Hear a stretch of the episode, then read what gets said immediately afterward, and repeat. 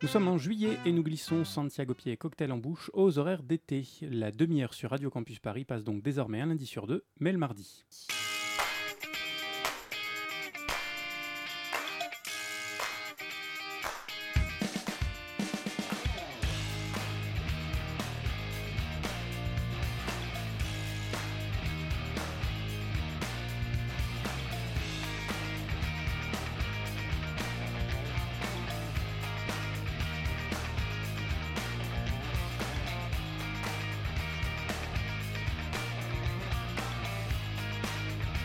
Bonjour, cher toi qui nous écoutes avec assiduité et bonne humeur pour cette 15e émission de la demi-heure. 15e émission, c'est beau, hein? C'est beau, 15. Faudra qu'on fête ça un jour. Le problème de fêter quelque chose avec Pitoum, en compagnie duquel je partage cette émission aujourd'hui, comme à chaque fois d'ailleurs, c'est qu'on bouffe des carottes et qu'on boit du jus de tomate. C'est feng shui, mais il y a plus funky quand même. Bonjour euh, Pitoum au passage, comment ça va mal aujourd'hui? Ben, comme tout végétarien qui se respecte, je déprime. D'accord. Et au grand jeu des sujets chiants de l'émission et après ce gros débat national sur les Vélib, lequel tu as choisi aujourd'hui? Eh bien, pour faire original, j'ai décidé de parler des autolibes. Parce que ben, on va plus en avoir, on va plus pouvoir se déplacer à Paris. Parfait, donc ça, ça risque bien de tenir ses promesses. Donc on voit ça dans 10 minutes. Mais en attendant, petit tour de revue de presse. Comment se porte notre monde en ce moment? Alors comme d'hab, je pense qu'on peut répondre bien, parfaitement bien, ou comme dirait Aurel San, Si le monsieur dort dehors, c'est qu'il aime le bruit des voitures. S'il s'amuse à faire le mort, c'est qu'il joue avec les statues. Et si un jour il a disparu, c'est qu'il est devenu millionnaire. C'est qu'il est sûrement sur une île avec un palmier dans sa bière. Tout va bien. Tout va bien. Voilà, ça c'était pour poser la bonne humeur. Ajoutons que les navires humanitaires Aquarius et Lifeline peignent toujours à, trouver des ports euh, d'arrivée, au nom bien sûr du respect du droit international, au, que au petit jeu de qui a la plus grosse, je parle de politique prote- protectionniste bien sûr, entre notre blond leader trumpien et notre jaune leader Xi Jinping, euh, ce petit jeu nous mène tout droit vers une crise économique bien sympa, et ce cher magazine de notre enfance, PIF, va être réédité, mais sans gadget, c'est Ça dire. n'a aucun intérêt du coup. Voilà. Ah si, une bonne nouvelle quand même. Manu a eu son petit médaillon au Vatican, faisant de lui, le, de lui pardon, le premier et unique chanoine honoraire de la basilique de Saint-Jean-de-Latran. Tu vas me dire, cher toi qui nous écoutes, mais comme les autres, oui, à ceci près qu'à la différence de beaucoup d'autres, il l'a accepté. Alors c'est vrai, hein, Pompidou, Mitterrand, Hollande ont été des faux culs, par exemple. Ils n'ont jamais accepté le titre, mais ils l'ont jamais refusé non plus. Mais notre Manu national, lui, est carrément allé le chercher en faisant un bisou à sa sainteté. En soi, on pourrait dire, bon, c'est pas si grave si, Ça dépend où il a fait le bisou. et bien justement, ça dépend. D'abord, Manu est moyen raccord avec ses propres propos. Chacun est libre de pratiquer ou pas une religion avec le niveau d'intensité qu'il désire en son fort intérieur. Parce que la laïcité, nous ne le répéterons jamais assez, c'est une liberté avant d'être un interdit. Elle est faite pour permettre à chacun de s'intégrer dans la vie en commun, pas pour mener une bataille contre telle ou telle religion en particulier, pas pour exclure, pas pour montrer du doigt. Comment peut-on demander à nos concitoyens de croire en la République si certains se servent de l'un de nos principes fondateurs, la laïcité, pour leur dire qu'ils n'y ont pas leur place Farien est d'adorer le monstre en spaghetti volant, ou caodaïste, et croire que Victor Hugo, Lénine et Mahomet sont des guides spirituels. Mais pour un président de la République, dont je rappelle qu'elle est une fonction de l'exécutif français, fonction au titre de laquelle Manu représente tous les Français, il n'a pas à favoriser une religion plutôt qu'une autre, pardon, comme il le dit d'ailleurs très bien. Deuxième raison à ma réticence, c'est le deux poids, deux mesures. C'est marrant quand même, mais tout le monde s'en fout de son passage à Rome. Or, s'il était allé à la mosquée Al-Azhar, pourtant une des plus vieilles et des plus respectables du monde musulman, pour y chercher un pins, euh, ça aurait été une sacrée autre histoire. Je suis, je suis même sûr que Morano et Boutin seraient sortis de leur retraite pour le coup, Pour demander un pins. ou pour demander un pins. Donc les cathos, ça passe, mais les autres... euh, Mais bon, forcément, un héritage de la royauté, ça fait plaisir à Jupiter. Ah là là là, Manu, Manu, mais que va-t-on faire de toi, Manu? Je sais, une série en BD. Manu va à Rome, Manu fait la lecture aux salariés de Gad, euh, Manu apprend aux lycéens à avoir un diplôme pour faire la révolution, euh, Manu ne donne plus de pognon aux pauvres. D'ailleurs, les internets mon- mondiaux ont fourni une très très belle vidéo récemment. Allez, petit jeu, cher toi qui nous écoutes, apprends à différencier Hubert Bonisseur de la Batte et Manu. La jeunesse, elle n'est pas que désespérée, il y en a une aussi qui veut bosser, celle-là, on va la laisser avancer, comptez sur moi. Je sais pas si vous êtes au courant, mais le monde, il vous attend pas. Le monde, il bouge. Et il bouge vite. N'est pas tardé à rester sur le carreau, je vous le dis. La meilleure façon de se payer un costard, c'est de travailler. C'est pas 68 années de la jeunesse Hmm C'est pas comme ça que ça se passe. Si le jour où tu veux faire la révolution, t'apprends d'abord à avoir un diplôme et à te nourrir toi-même. C'est le vrai monde dehors. Et le vrai monde, il va chez le coiffeur. Tout le monde nous disait que c'était impossible.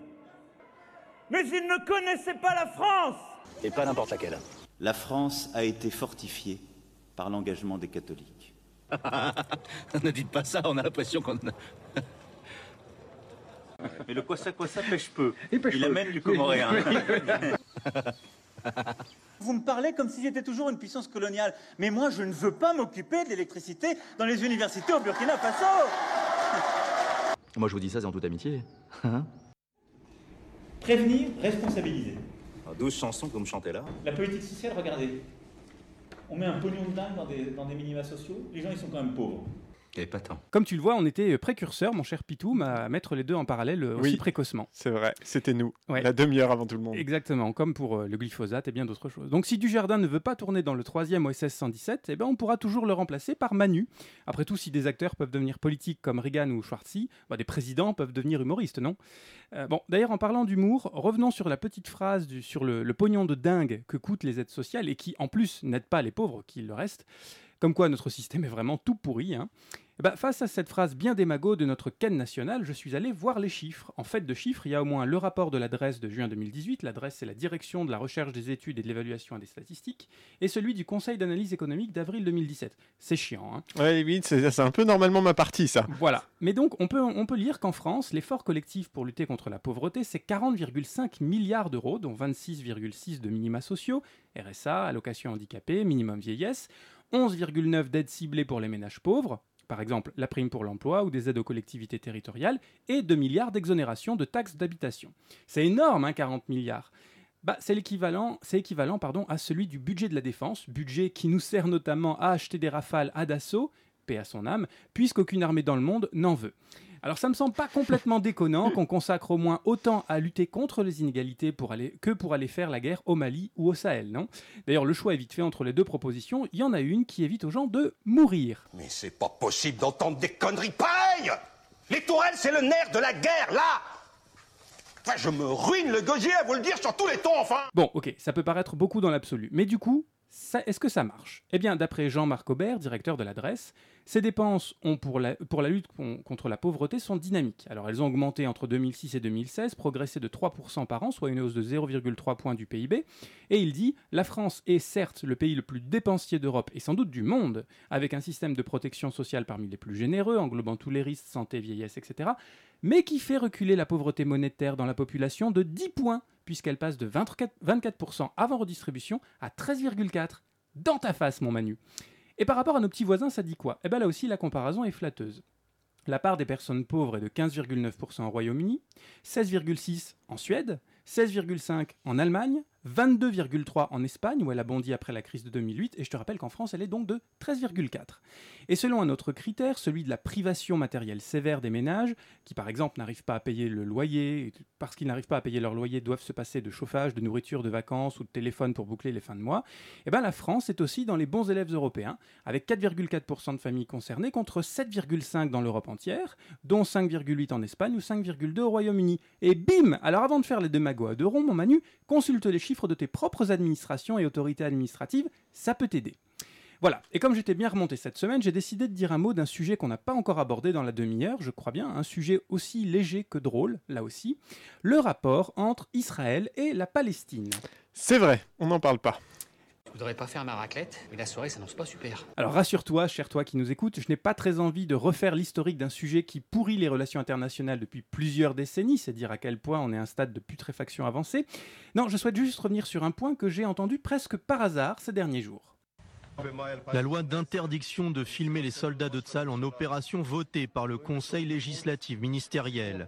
Le texte initial prévoit de punir de 5 à 10 années d'emprisonnement l'auteur d'une vidéo censée porter atteinte à l'image d'un militaire de l'armée israélienne, mais aussi à la sécurité du pays. Dit avec cette superbe voix et avec un tel aplomb, ça n'a l'air de rien comme ça. Mais penchons-nous un instant sur la signification de cet élément. Pour faire plaisir à ces petits potes conservateurs, le gouvernement israélien vient d'accepter un projet de loi qui pénaliserait le fait qu'on filme un militaire de Tsahal en action. Et pénaliser pas pour rigoler, hein, attention, c'est 5 ans d'emprisonnement, voire 10 ans en cas d'atteinte à la sécurité nationale, formulation universellement assez vague pour pouvoir vouloir dire à peu près tout. D'un côté, on a les dix conservateurs, dont le ministre de la Défense, Advigor Lieberman, qui estime, je cite, que les, soldats israéliens se trouvent attaqués par des groupes de gens qui veulent détruire Israël, soutenir la terreur, qui veulent les discréditer, les humilier et leur causer du mal. Ou encore Robert Iliatov, euh, chef du parti à la Knesset.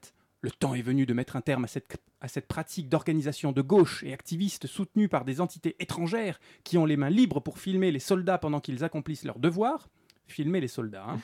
De l'autre, on a une partie des ONG, la société civile, comme le journaliste Gideon Lévy dans Haaretz, qui écrit Votre projet de loi prouve à quel point l'armée a quelque chose à cacher, ce qui doit l'embarrasser, ce qu'il faut dissimuler, au point même où la caméra et le stylo deviennent ses ennemis. Là encore, on pourrait se dire Bah, on s'en fout, déjà c'est loin. Et ensuite, c'est juste un truc de gauche versus droite. Alors, pas tout à fait. On fait comme si ceux qui filment les soldats sont des perturbateurs à l'ordre social qui veulent détruire Israël, mais depuis quand filmer ou prendre en photographie est dangereux pour une démocratie qui est supposée être juste et transparente Ou comme le dit cette probable gauchiste qu'est la docteure Teila at- pardon, Altschuler, In a democracy, we allow people to take photos, to take videos, and to disseminate them on social media. Otherwise, we are not having enough information in order to conduct a proper democratic process. Et disons-le franchement, les conservateurs ont beau se réfugier derrière l'accusation de terrorisme, pour qu'un régime soit, bel et bien démocratique, il faut que les abus soient jugés et condamnés. Or, pour juger les abus, bah, il faut en avoir connaissance. C'est précisément dans cette optique que l'ONG B'Tselem a mis en place un projet il y a près de 10 ans pour équiper une centaine de militants palestiniens de caméras et de raconter par l'image les abus de l'occupation israélienne. Avec un peu de recul, puisqu'on est effectivement loin de la situation du Proche-Orient, nous en tant que Français, est-il juste qu'un citoyen qui filme un soldat soit passible de 10 ans de prison quand un soldat filmé en train d'achever à bout portant un assaillant pa- palestinien pourtant désarmé soit libéré au bout de 18 mois en dépit d'une accusation d'homicide Allez, je suis sûr que tu peux trouver la réponse dans les 15 jours qui nous, euh, qui nous, qui nous suivent, cher toi qui nous écoutes. D'ici là, on se retrouve dans un instant pour le sujet chiant.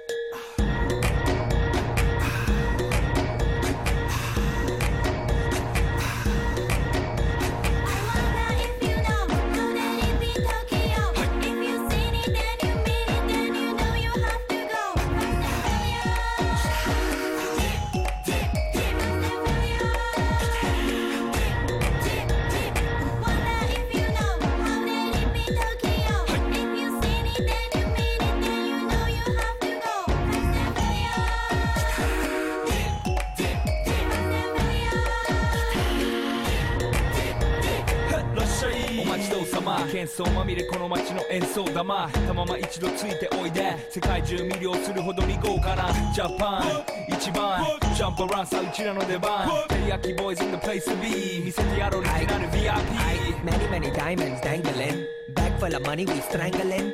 Hate me, fry me, bake me, try me. All the above, cause you can't get in. I don't want no problem. Cause me professional.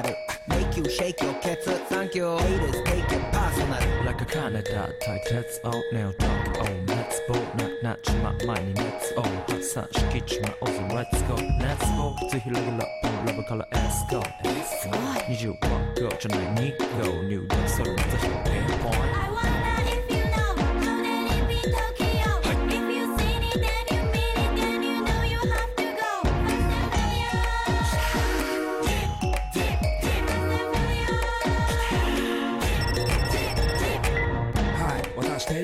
Boys あっという間吹き飛ばすノイズ慢心してますんで Get 当ペンの数も増えてますベーシックはサプライズでマジ毎日が危ないぜ忍者風賢者風だけど芸者ウェイトの惑星からのシャー See me in the parking lot. 7-Eleven is the spot. Bikes with wings and shiny things and lions, tigers, bears, oh my ride.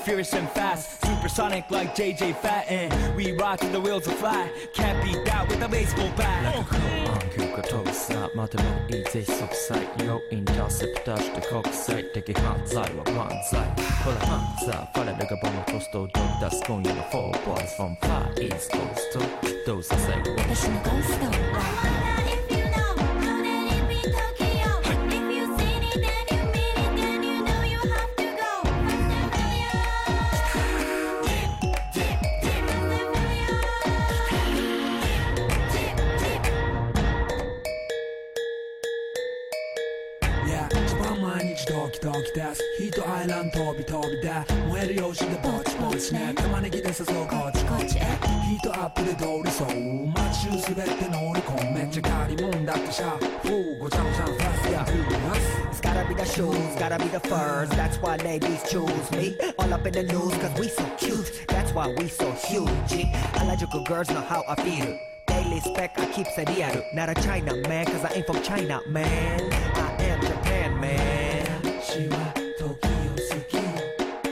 See coming out of the black pants as a laugh.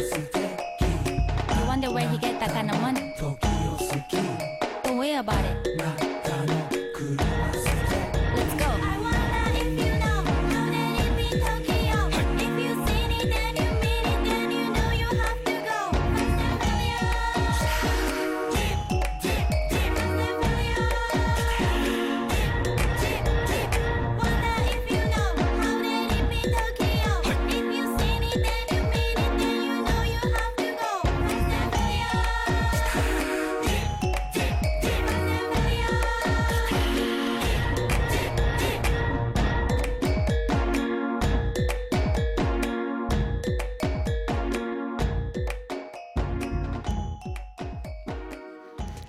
Vient d'écouter Tokyo Drift des Teriyakis Boys qui vient de la BO de euh, Fast and Furious.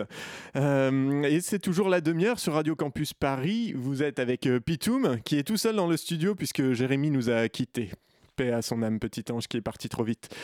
Et c'est l'heure de la du sujet chiant, pardon. L'autolib. L'autolib, un seule voiture au monde qui, quand elle en- rencontre un hérisson, est celle qui reste écrasée sur la chaussée.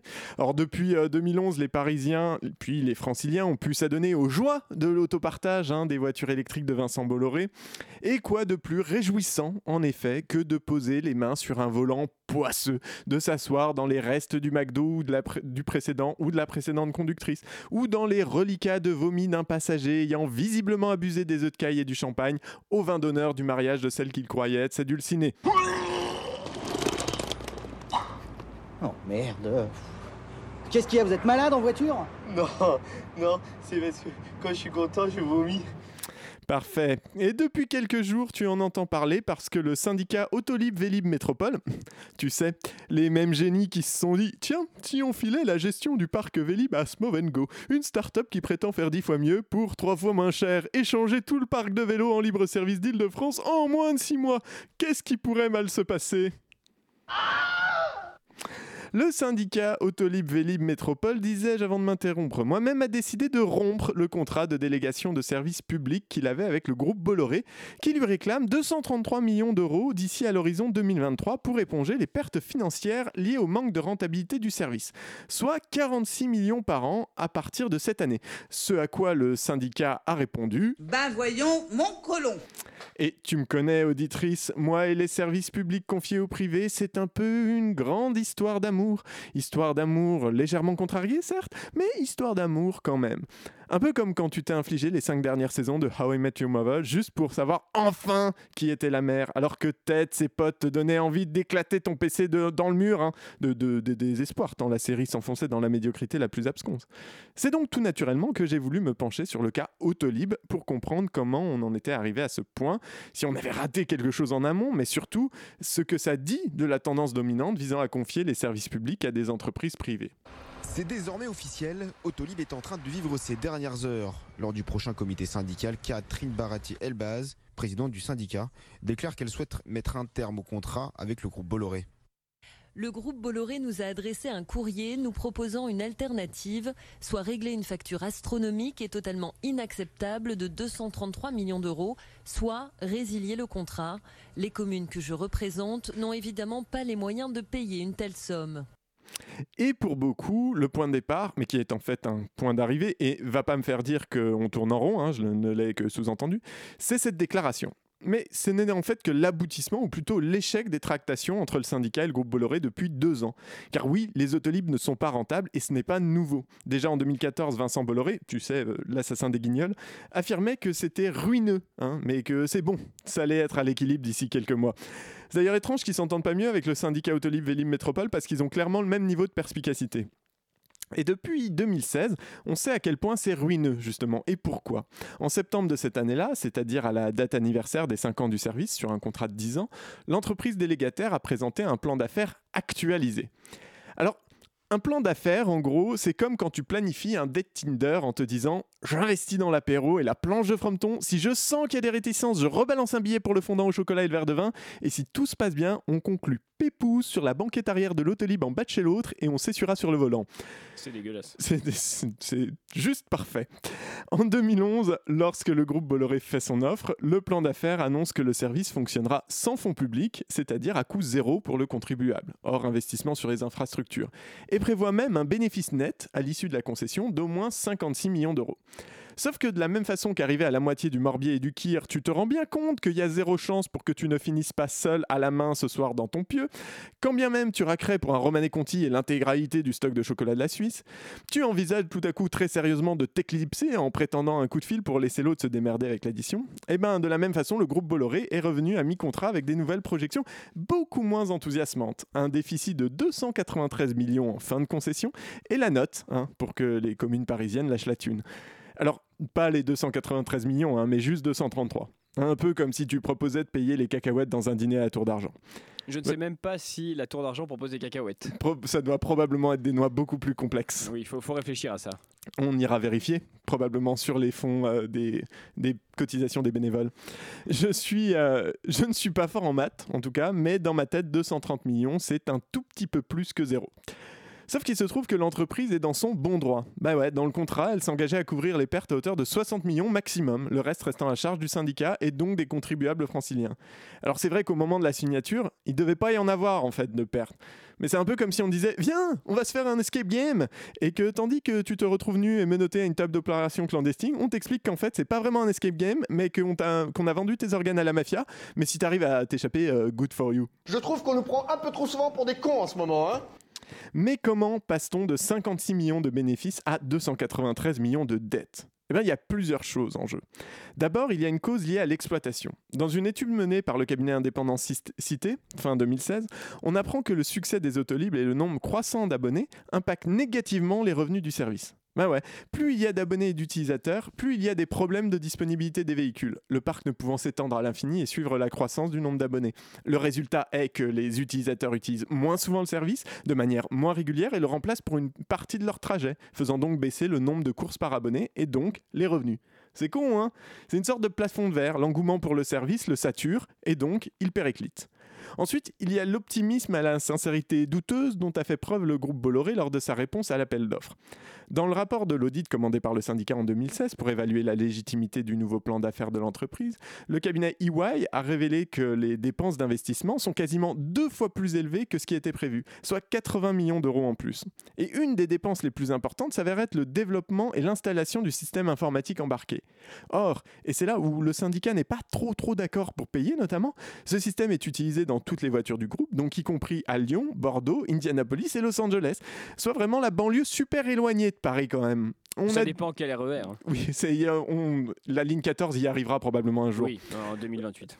on a du mal à voir du coup pourquoi ce serait aux contribuables franciliens de payer pour les investissements. Surtout que, et c'est tout le propos d'une délégation de service public, si revenu il y avait, on n'enverrait pas un copec. Du coup, ben, on paye pas et on se casse. Et ça ne plaît pas à Marie Bolloré, fille de Vincent et directrice générale des applications mobilité électrique du groupe Bolloré. Non, pardon, plouf plouf. Et ça ne plaît pas à Marie Bolloré, fille de Vincent, donc directrice générale des applications mobilité électrique du groupe Bolloré. Écoutez, on a en effet euh, découvert cette décision. Euh, on a été très surpris. Euh, C'est vrai qu'ils en parlaient, mais nous trouvons cette décision totalement aberrante, notamment pour, un, une question de coût qui leur reviendrait plus cher que s'ils souhaitaient simplement continuer. Deuxièmement, parce que nous avons fait énormément de propositions euh, qui leur coûtaient en effet beaucoup moins euh, financièrement et qui permettaient de ne pas avoir une euh, interruption brutale du service pour les usagers et surtout une préservation un peu plus longue des emplois sur le temps pour pouvoir prévoir éventuellement la suite. Marie. Marie, Marie, Ma- Marie, je me permets de t'appeler Marie parce qu'on a le même âge. On a probablement tous les deux tripoté des, des génitoires au cinéma à la même période. Moi, j'ai conclu pour la première fois sérieusement devant le film Brise de Nice, parce que j'ai un goût certain pour l'humour. Marie, donc. Je vois qu'on a été à la même école de la vie, puisque en 30, se- puisqu'en 30 secondes, soit trois fois la durée de mon premier rapport, tu utilises les arguments classiques et imparables de la négociation post-rupture de tous les adolescents et adolescentes de nos vertes contrées. Petit 1. Ça va vous coûter plus cher, donc restez, parce que là, ça vous coûte, mais moins. Genre, non, mais tu dis que t'es pas bien avec moi, mais sans moi, ce serait pire. Petit 2. Attends, mais j'ai déjà fait plein d'efforts dans la relation, et genre, si tu t'arrêtes là, tu vas avoir une interruption directe des services. Hein. Tu vas quand même pas retourner à la branlette, si? Petit 3. Et le coût classique de la préservation des, emplois. Alors, j'ai pas d'analogie sexuelle à faire, mais Maxime me dit dans l'oreillette qu'il faut que j'arrête à un moment, qu'on sait plus si on est sur Radio Campus Paris ou sur YouPorn. J'entends la remarque, et donc je me tais. Ceci dit, c'est génial, parce qu'au travers de ce dernier argument, on a toute l'ambivalence crasse, et c'est pour pas dire euh, l'hypocrisie malhonnête, des grands groupes soutenus par le MEDEF qui, en permanence, jouent la carte de l'emploi. Quand ils licencient, c'est jamais de leur faute. C'est pour les actionnaires, c'est pour dynamiser l'activité, c'est parce qu'il y a trop de cotisations, ou c'est parce qu'on leur fait perdre un marché. Alors que le plus souvent, c'est quand même d'abord essentiellement parce que ce sont des connards. Mais je m'égare. L'échec d'Autolib est assez caractéristique du danger que représente le fait de laisser à des entreprises privées le contrôle des services publics sans un cadre légal protecteur pour les contribuables. Et alors, certes, ça fait chier les abonnés qui se voient privés quasiment du jour au lendemain d'un moyen de transport qu'ils avaient l'habitude d'utiliser. Ça fait encore plus chier les employés qui, même s'ils devraient être replacés, perdent tout de même leur emploi. Mais le contrat établi avec le groupe Bolloré semblait quand même être à la défaveur de l'État. Du coup, c'est peut-être une bonne chose que ça s'arrête. Le contrat qui nous lie à Bolloré bloquait de fait l'arrivée d'autres opérateurs alors qu'ils sont nombreux à nous adresser des propositions. Cette résiliation, c'est donc aussi une formidable opportunité qui s'offre à nous. Elle va permettre l'émergence de nouveaux services de meilleure qualité. Bon, c'est vrai que dit comme ça, ça pue la mauvaise foi et le désespoir. hein. Pour filer la métaphore, c'est comme larguer quelqu'un et se faire enchaîner le soir même par ses potes.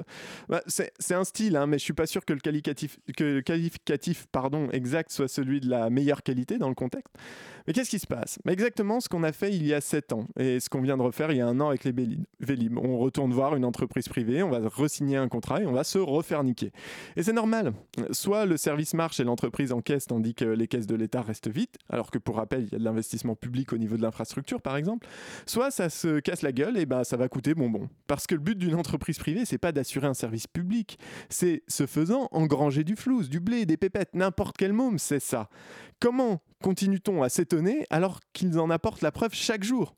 Entendons-nous bien, auditrice. Il y a plein de bonnes raisons d'arrêter la collaboration avec Bolloré. Ces voitures étaient très polluantes à la fabrication, elles vont polluer en devenant des déchets, le contrat n'était pas juste pour l'État, et leur demande de faire éponger leurs dettes par la collectivité n'est absolument, pas recevable. Mais si c'est pour refaire la même chose avec Renault, à quoi ça sert? Les services publics doivent être, gérés au maximum par des institutions publiques et ou très sévèrement encadrés. Ils doivent être ni la promesse d'une manne financière pour le privé, ni le laboratoire de leur R&D casse-gueule sur des services qu'ils exporteront ensuite ailleurs si ça marche. Ceci étant dit, Renault est une entreprise à moitié. euh, non, un peu moins à moitié publique. Oui, un peu moins à moitié public, plus trop, mais un peu. euh, c'est pas Peugeot plus? Non, non, c'est Renault. C'est Renault C'est Renault qui a, Qui a euh, encore je sais plus, 30% ou de, de capitaux, pu- 20 ou 30% de capitaux publics. Mais euh, c'est pas mal. Il faut voir dans quel cadre le contrat se fait. On parle de, Re- je parle de Renault parce qu'effectivement, on a appris aujourd'hui que, euh, que c'était Renault qui récupérait le marché, a priori. Donc, euh, donc c'est bien, Cocorico, tant mieux, euh, on est content. Mais si c'est pour se refaire dans les mêmes conditions, à voir évidemment, la demi-heure suivra ça avec un intérêt euh, certain. Évidemment. Être dans un état. Je reprends, hein. On va, on dire, sûr, Maxime. euh, reprenez. reprenez votre place de réalisateur, s'il vous plaît. Pardon. Être dans un État euh, démocratique et reprendre le pouvoir, ça veut aussi dire contrôler ses services publics, quels qu'ils soient, et ne pas laisser à de grands groupes transnationaux dont les intérêts vont à contresens de l'intérêt général. Et rappelons qu'un service, service public, pardon, c'est d'abord un service qui sert un intérêt général. L'État n'a pas toutes les compétences, mais lorsqu'il fait appel au privé pour compenser ce manque, il faut que l'on soit certain que c'est bien l'entreprise qui se met au service de l'État et non pas le contraire. Voilà, ben, c'était la, la 15e demi-heure euh, de cette saison. Euh, je sais pas si la saison, on parle toujours de la même saison euh, l'été ou pas? C'est un peu. Alors, ce, ce genre de considération est laissé au libre choix du responsable de l'émission. Donc Le moi. responsable de l'émission, c'est vous. Donc, à ce moment-là, Donc dites- nous sommes toujours dans la première saison de la demi-heure. Ouais. C'était notre 15e émission. Avec à la réalisation Maxime. Exact. Donc merci beaucoup euh, d'avoir euh, parfaitement euh, réalisé tout ça. Normalement, alors c'est un nouveau format, mais ça s'est mal passé, ça s'est mal goupillé aujourd'hui. Donc là, c'est une demi-heure comme d'habitude. Normalement, dans 15 jours, on aura un invité pour parler d'un autre sujet chiant. Pendant une demi-heure, suite, suite à l'émission, on fera un grand, grand entretien avec un invité. Ça sera probablement soit sur la, la loi, la réforme constitutionnelle, soit sur les lobbies. On n'est pas encore la réforme constitutionnelle? Il y en a plusieurs des réformes Oui, il y en a trois, voilà. mais on, on va les traiter les trois et une par émission, effectivement. Euh, on commencera par l'organique. Et qui sera l'invité? Et on ne sait pas encore. Quel genre de personne? Ça Bah, sera spécial. probablement quelqu'un qui, qui est proche de l'Assemblée nationale. D'accord. Voilà. Euh, en attendant, bah, reste sur Radio Campus Paris. Il y a de la bonne musique, c'est l'été. Et puis, euh, moi, je te dis, auditrice, à dans 15 jours, avec Jérémy, euh, qui sera peut-être revenu d'ici là. Oui, parce que là, pour l'instant, on est d'accord. Enfin, s'il a été là, mais il n'était pas là, quoi. Ouais, il était non, oui, mais on a, il y a eu un truchement quand même magnifique. C'est cette magie de la radio où on, ne- on ne sait pas ce qui est en direct, ce qui n'est pas en direct. Là, par exemple, l'auditrice ne sait pas. Mais pourquoi ont-ils enregistré ça? Ils ne Oui, savent pas qu'on a les yeux rivés sur un sur un compteur. Bien sûr. Parce que des choses doivent se passer. Mais je pense qu'on peut lancer le générique parce que Oui. on est bon. On est C'est la fin. C'est la fin de la demi-heure. Merci d'avoir écouté. Merci, Pitoum. Euh, merci Maxime encore. À dans 15 jours, même heure, même endroit.